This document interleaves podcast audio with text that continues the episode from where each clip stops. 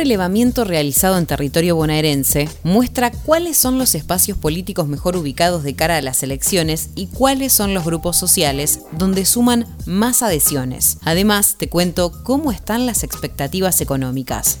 Soy Caro Yaruzzi y esto es Economía al Día, el podcast de El Cronista, el medio líder en economía, finanzas y negocios de la Argentina. Seguinos en nuestro canal de Spotify y escuchanos todas las mañanas.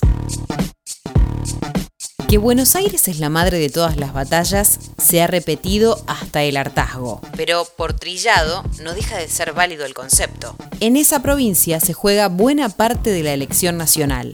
Con casi un 40% de la población del país, todos los espacios saben que no pueden aspirar a ser exitosos si no realizan una buena elección allí. Y una encuesta de la consultora Analogías muestra el humor social en el distrito más populoso de la Argentina.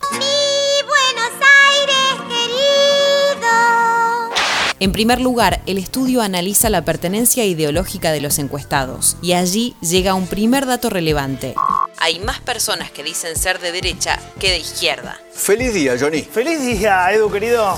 El 20,7% se identifica con la izquierda o centroizquierda. Entre ellos, hay mayor afinidad con el gobierno nacional. Mientras tanto, un 21,4% se reconoce como de derecha o centroderecha. En este caso, hay una mayor identificación con los sectores opositores.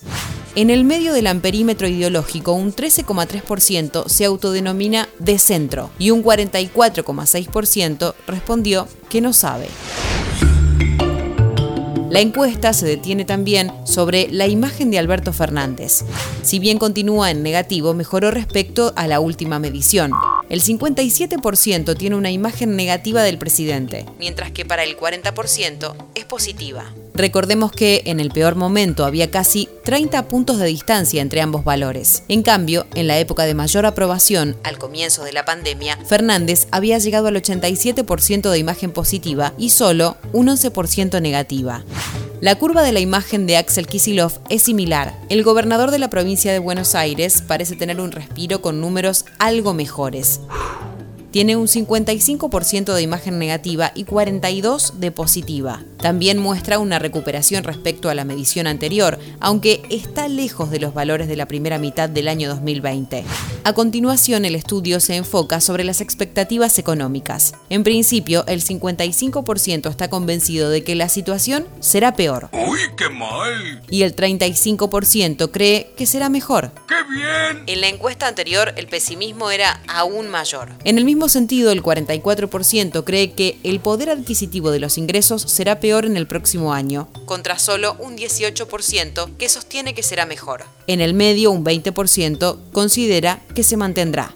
Finalmente, la encuesta consulta sobre la intención de voto por espacio político de cara a las elecciones de octubre. En este sentido, el Frente de Todos parte con ventaja, con un 33,6% del total. Tiene mayor apoyo relativo entre las mujeres y las personas con menor nivel educativo. ¿Qué me habrá querido decir?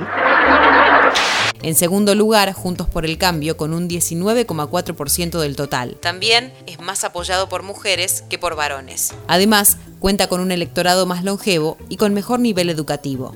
Cerca se encuentra la opción de derecha de Spert y Milei, a pesar de que ambos dirigentes no se encuentran en el mismo espacio. Juntos consiguen un 16,6%. En este caso, los varones son casi el doble que las mujeres y es un electorado más joven. Esto fue Economía al Día, el podcast del Cronista. Seguinos en nuestro canal de Spotify y escuchanos todas las mañanas. Y si te gustó el podcast, podés recomendarlo. Escucha Historias de Garage, nuestro nuevo podcast, donde todos los martes y jueves te contamos cómo empezaron las marcas que hoy lideran el mercado.